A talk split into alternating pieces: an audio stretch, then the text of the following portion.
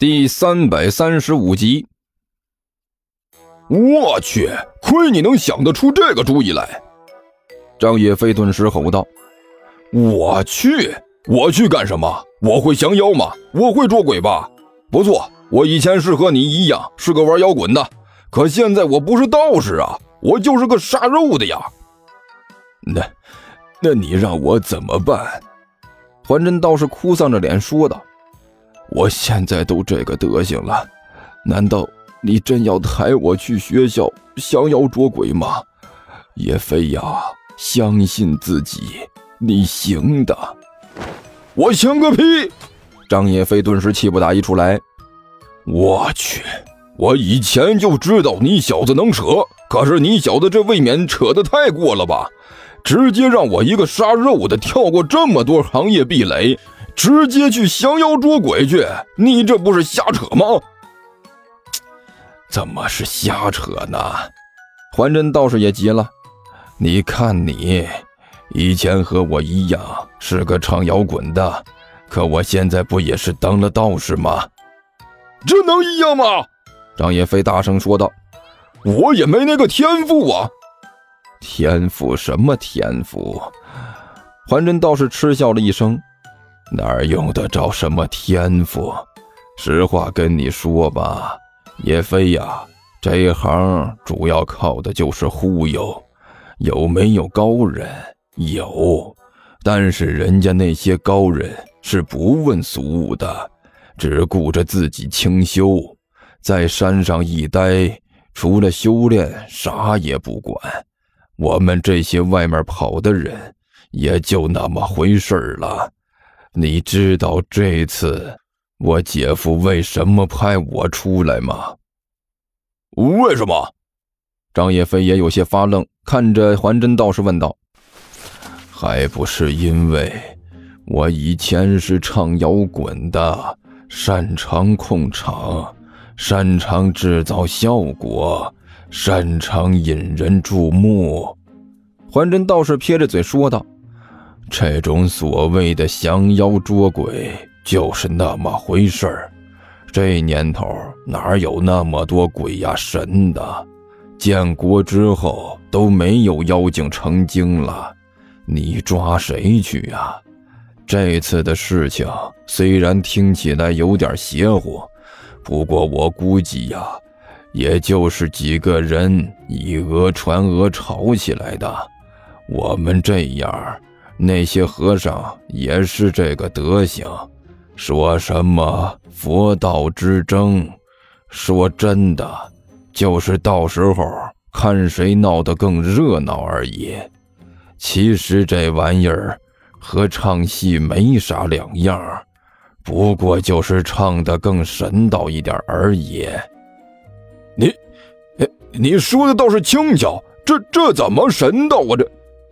张叶飞没好气地说道：“你就算是让我上去神斗一下，你好歹也培训一下吧。你连个培训都没有，就让我这么上去，这不是是不是有点扯淡了？”没事儿，黑探头，真的没事儿。还真道士苦口婆心地劝道：“你放心，绝对没事的。我可以给你进行一下紧急培训，只要三分钟。”你就能发挥出自己的实力来，保证一点问题都没有。实力？嘿，我能有啥实力？张叶飞苦笑着说道：“我这除了卖肉、打架、唱摇滚，其他的我都不擅长啊！我要是能学会别的，当初也不会干这行啊！”哎呀，你这是天才呀！还真道士大呼小叫的说道。杀猪卖肉，说明你这一身煞气呀！鬼呀妖啊，最怕的就是这个。还有，你说你会打架，这太好了！会打架说明一往无前，勇于拼搏，这种劲头一亮出来就了不得呀！还有，你会唱摇滚，这个是最关键了。这个我了解呀。你在这场面控制上绝对是一流水准，一上台绝不会怯场。那是舞台，不是法台呀！张野飞哭笑不得的说道：“都是一个道理，都是演给别人看的嘛。”环真倒是撇着嘴说道：“反正都是演戏，在哪里演不是个演呢？你放心，你去没问题。到时候我教你几招，保证一学就会。到时候现学现卖，表现的保证比我好。”呃。我怎么觉得你这货好像是越来越精神了？张叶飞一脸狐疑的看着还真道士，这唾沫星子都喷我脸上了，你这喷口相当不错呀！啊啊啊！哎呦！还真道士先是一愣，然后哼哼两声，又栽回到了床上。哎呦，刚才就是一股劲儿，这一股劲儿撑着而已。其实我现在状态呀，老差劲了。哎呀，叶飞呀，帮帮忙啊！就算我求你还不行吗？我现在混口饭吃，它不容易。自从乐队解散之后啊，我就没挣到什么钱，直到干上这一行才稳定下来。叶飞，你是不知道啊。我是多么的热爱这项工作，直到当了道士，我才发现自己的人生有了方向，你知道不？现在这件事儿就是我姐夫给我的一个考验，只要我把这件事办漂亮了，回去之后肯定地位就更稳固了。也就彻底的在这一行里扎下根来了。可是，如果这次的事情办砸了，那我回去就惨了。叶飞呀，大家朋友一场，你不能看着我这么沦陷下去吧？至于吗？说的这么惨？张叶飞苦笑着说道：“至于，相当的至于。”还真道士哭丧着脸说道：“你是我朋友对吧？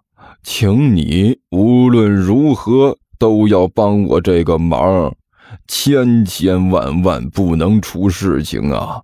不然这真的大条了。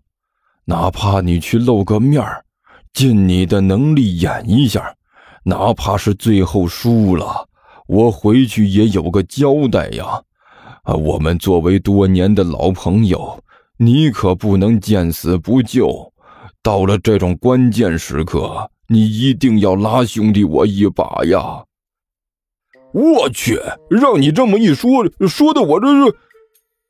张叶飞哭丧着脸，脸上犹豫不定，也不知道该说什么才好。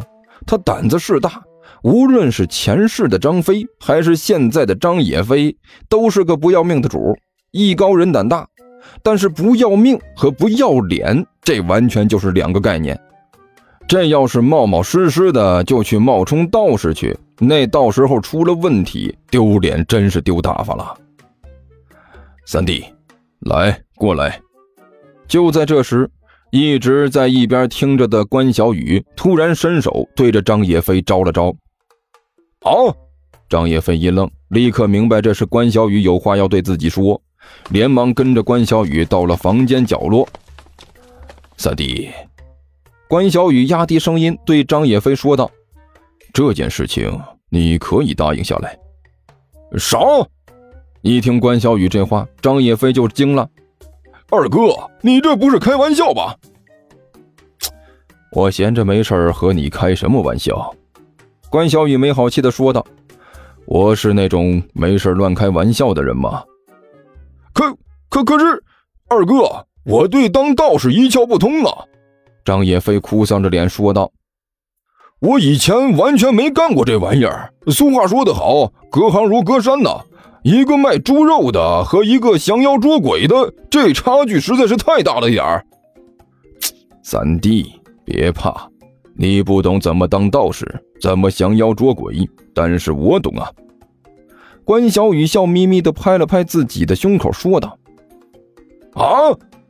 张叶飞先是一愣，然后立刻就明白过来了。没错啊，自己的确不懂怎么降妖捉鬼，可是这并不等于关小雨也不懂啊。关小雨是什么人？以前是自己的二哥，后来可是赫赫有名的武圣人，被人摆在神龛上供奉的那么多年，这可是正儿八经的神仙呐！哪怕是以前不知道怎么降妖捉鬼，这么多年神仙当下来，那也懂了呀。